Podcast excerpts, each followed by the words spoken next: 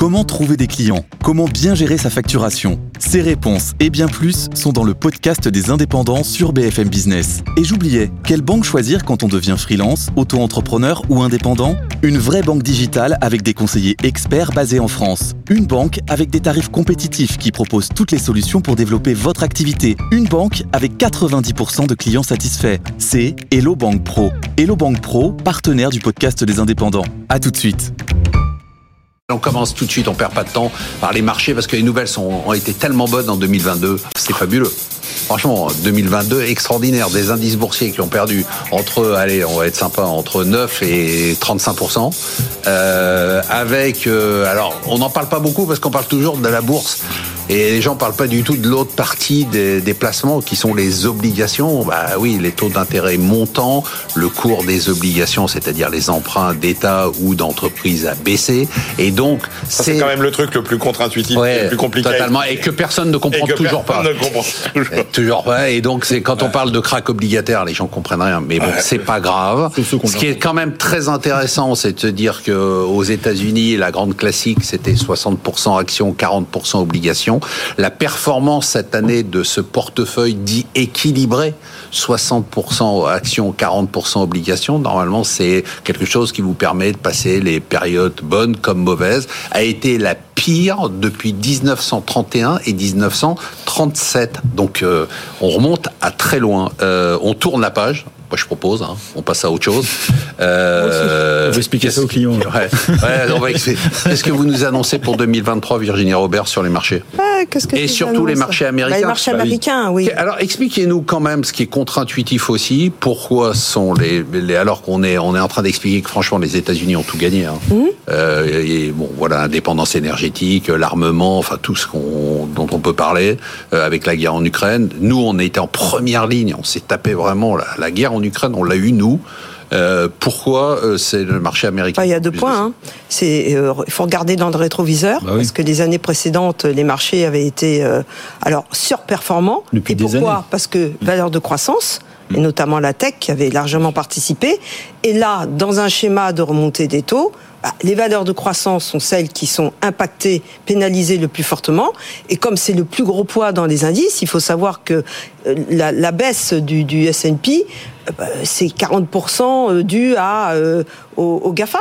Hein euh, je rajoute comme la hausse, Tesla comme et, comme la hausse. Donc il y a eu ce de-rating et donc ce de-rating il est plus prononcé, il est tout à fait, je dirais, il y a une logique mécanique qui s'est euh, qui s'est développée et euh, Il y a une et- mécanique, mais qui n'est pas logique. Parce que je vais vous dire pourquoi je trouve pas ça logique. C'est que c'est compliqué. J'essaye d'expliquer ça à des gens qui sont pas dans la finance, de leur dire que des, que des sociétés qui ne sont pas endettées voient leur valeur Ah oui, mais- qui diminue Non, mais parce que Marc- les taux d'intérêt remontent. Marc, c'est la, la fameuse règle hausse des taux, on pénalise, il faut avoir de la value ou des cycliques, Ouais. Euh, encore un petit peu de cyclique, quoique les cycliques commencent là réellement à baisser, puisque Mm. évidemment en récession, enfin cool down, comme je disais, et euh, on oublie croissance. Et c'est et c'est des pans entiers de secteurs qui, lorsque vous avez, pas plus tard que jeudi après l'ADP, vous avez l'ADP qui est meilleur qu'attendu, le marché baisse sur la nouvelle, et qu'est-ce qui baisse? Vous prenez le secteur des softwares, c'est classique, c'est une espèce de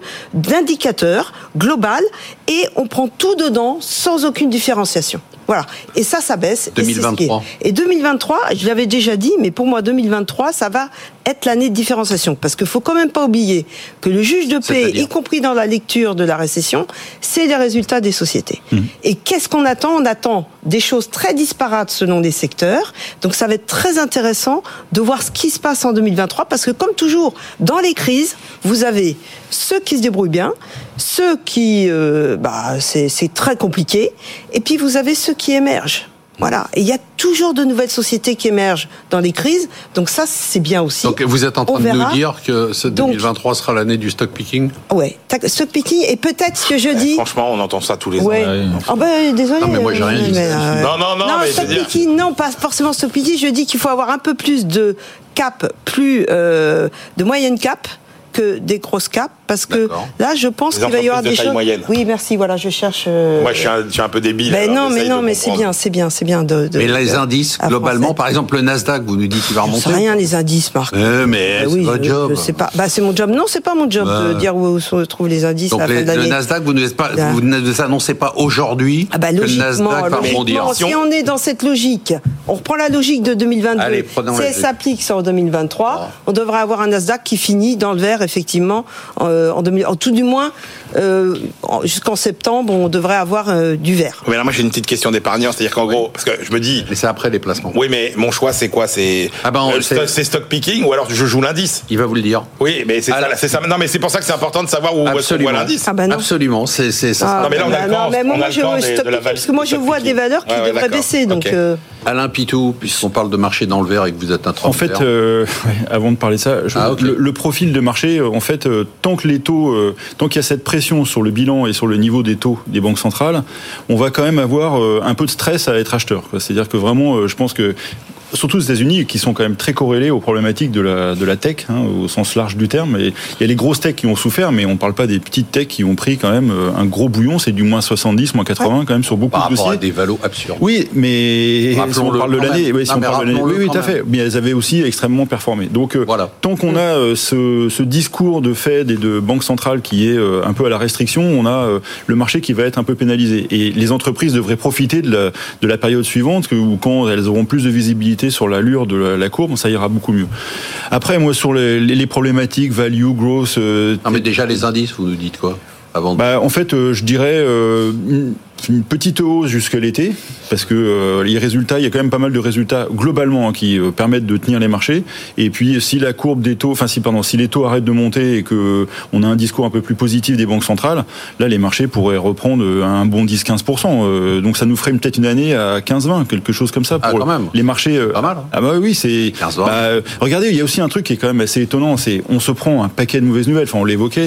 Les marchés européens, avec tout ce qu'on. Européens. Oui, d'accord, mais avec tout ce qu'on, parce que mais ils sont moins biaisés que sectoriellement. Si on regarde l'ensemble des marchés européens, ils sont moins biaisés sectoriellement que. Ils le sont un peu quand même. Oui, bien sûr, mais la parce qu'ils sont pas tech. La France, oui, c'est ça. Oui, mais. mais donc ils sont biaisés parce qu'ils sont pas tech. Bah, oui, d'accord. Mais enfin, bon, ils ont résisté, mais de manière incroyable. c'est parce qu'il y a pas de tech. Oui, bien sûr, mais, mais enfin, quand même quoi. Christopher Dembic. Bah, j'aurais tendance à être plutôt optimiste sur les marchés boursiers. Euh, il faudra vérifier de près, et ça correspond au panorama économique, c'est-à-dire qu'on n'anticipe pas un scénario catastrophe. Les entreprises, même si bien évidemment elles vont euh, répercuter la baisse de l'activité, la hausse de l'inflation, finalement, le résultat de l'entreprise devrait être plutôt bon. Le point clé à surveiller, ce sera les flux.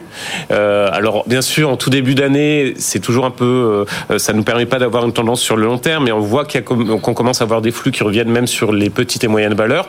À voir si ce sera confirmé. Hein. Très doucement. C'est très très sous-valorisé, mais j'essaye de jouer le rôle d'Alain, de d'Eric Welling. Donc, donc, je suis dans ses habits. Bien. merci, c'est gentil. Il, faut, il manque juste l'action à vendre et, on est bon. Mais effectivement, euh, je pense qu'il y a quand même un beau potentiel sur les marchés actions. Et il ne faut pas être euh, extrêmement négatif. Et en tout cas, ce serait pas cohérent avec le scénario macroéconomique que je vous ai mis en avant, qui, qui est plutôt quand même positif. C'est pas une catastrophe.